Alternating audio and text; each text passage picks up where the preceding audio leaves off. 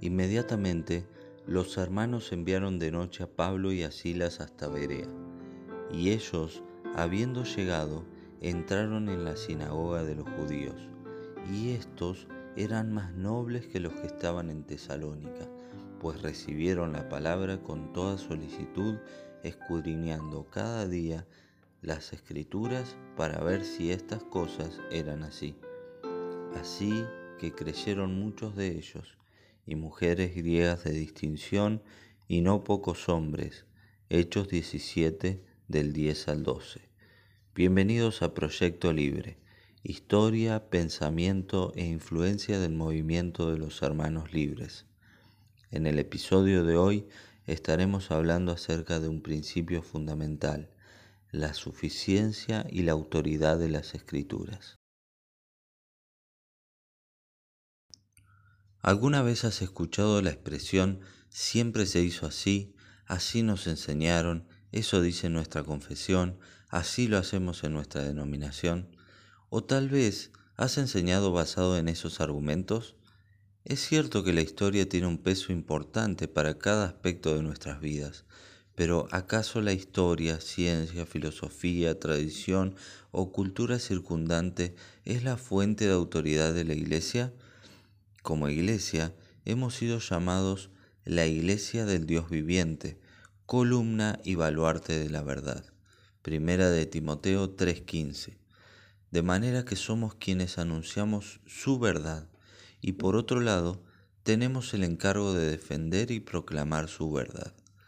Por lo tanto, la autoridad de su verdad debe ser para nosotros el timón, ancla, barco y mar debemos estar afirmados, dirigidos, guiados y motivados por su verdad, ya que toda la escritura es inspirada por Dios y útil para enseñar, para redarguir, para corregir, para instruir en justicia, a fin de que el hombre de Dios sea perfecto, enteramente preparado para toda buena obra. Segunda de Timoteo 3, 16 y 17.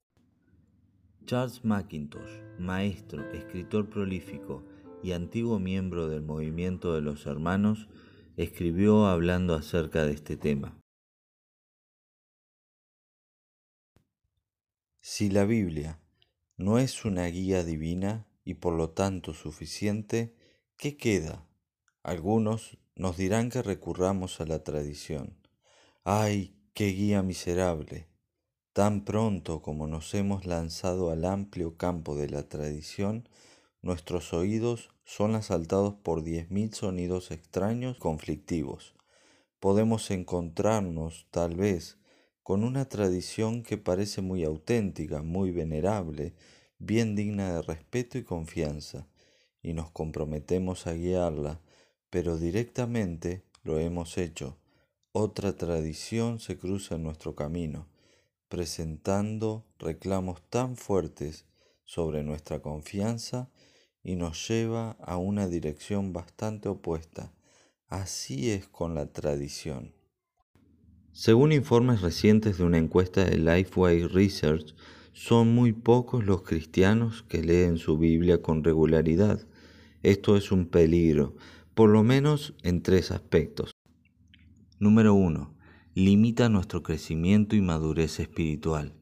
No solo de pan vivirá el hombre, mas de todo lo que sale de la boca de Jehová vivirá el hombre. Deuteronomio 8.3 y Mateo 4.4.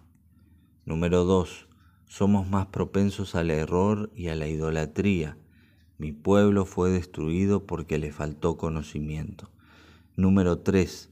Rechazando la palabra de Dios, es a Dios a quien rechazamos pues en vano me honran, enseñando como doctrinas mandamientos de hombres, porque dejando el mandamiento de Dios, os aferráis a la tradición de los hombres, los lavamientos de los jarros y de los vasos de beber, y hacéis otras muchas cosas semejantes.